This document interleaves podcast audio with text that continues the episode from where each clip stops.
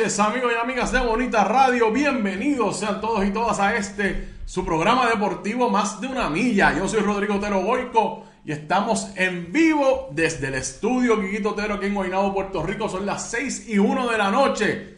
Buen provecho a todas las personas que almuerzan a esta hora. Carmenita Acevedo Betancourt terminó su intervención ahora mismito de las 6, de las 5 de la tarde. Qué palo en noticia. Ella habla de fogones prendidos.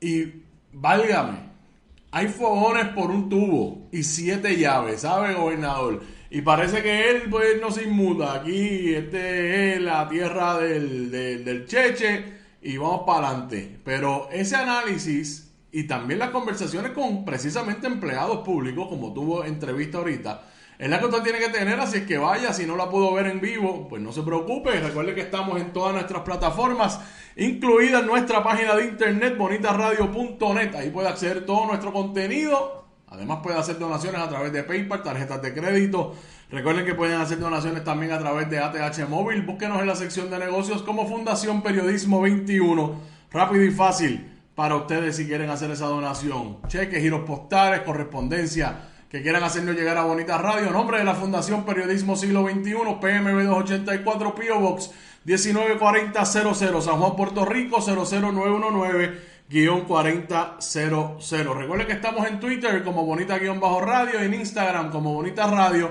y en nuestras plataformas digitales. Vaya a nuestro canal de YouTube, suscríbase Únase a las miles de personas que ya están con nosotros en YouTube y síganos por ahí que todos los días subimos contenido para todos ustedes. Lo que no pude ver en vivo, lo puede, además de ver aquí en Facebook, lo puede ver ahí en nuestro canal de YouTube y nuestro canal, en nuestras plataformas de podcast, que nos puede escuchar en cualquier momento y en cualquier lugar, iBox, iTunes y Spotify. Gracias a nuestros auspiciadores, Buen Vecino Café, la cooperativa de Vega Alta, la cooperativa Abraham Rosa, la cooperativa de Juana Díaz, y la cooperativa Manuel Seno Gandía que están con nosotros en Bonita Radio. Sume para acá si tiene empresa o conoce a alguien. Che para acá para Bonita Radio. Bueno, hoy vamos a hablar de tres temas.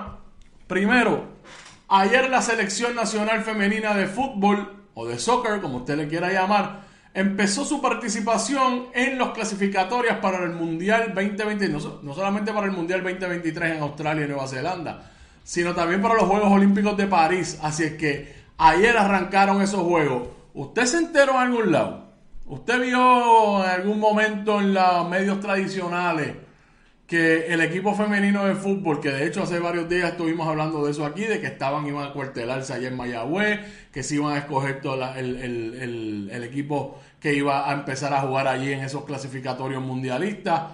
Pues ahí están. Ayer jugaron, ayer ganaron vía goleada, vamos a estar hablando de eso. Hablando de selecciones nacionales, vamos a hablar de la selección nacional masculina de baloncesto que también se ha conformado de cara a la segunda ventana clasificatoria para el Mundial 2023 en Japón e Indonesia.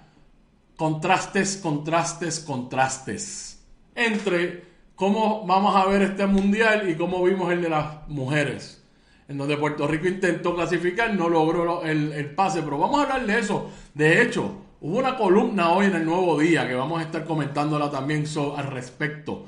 Una columna abarcadora en cuanto a la perspectiva de género. Interesantemente usa el baloncesto puertorriqueño como uno de los eh, ejemplos en esta columna. Vamos también a hablar del béisbol al final, vamos a hablar del tranque. Hay tranque en grandes ligas, todos los puertorriqueños que están activos allá todavía están sentados esperando a ver qué va a pasar. Vamos a comentar eso al final, así es que vamos para arriba, vamos para encima. Lagarto anda por ahí, buenas tardes a todos por los bonitos. Los medios tradicionales solo tienen dos minutos para los deportes y se olvidan de los nuestros.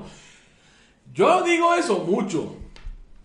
Yo, cada vez que hablo con alguien, particularmente amistades mías que no necesariamente habían hablado conmigo en este, en este rol que yo he asumido de periodismo deportivo, pues hablo de eso y dice, si tú miras los noticieros históricamente lo que le dedican son dos, tres minutos al deporte y entonces encima de eso hablan del NBA, hablan del fútbol americano, que está bien, usted puede hablar de eso en algún momento, pero evidentemente no hay una concentración en los deportes locales. Estos eventos que se están dando en cuestión al, al, al, soccer, al fútbol, que de hecho lo hemos hablado aquí muchísimo, también en cuanto a ese desarrollo y esas generaciones nuevas de jugadoras y jugadores que están en Puerto Rico jugando al fútbol. De hecho, hablamos hace unas semanas con Ángel López Panelli, dirigente de baloncesto.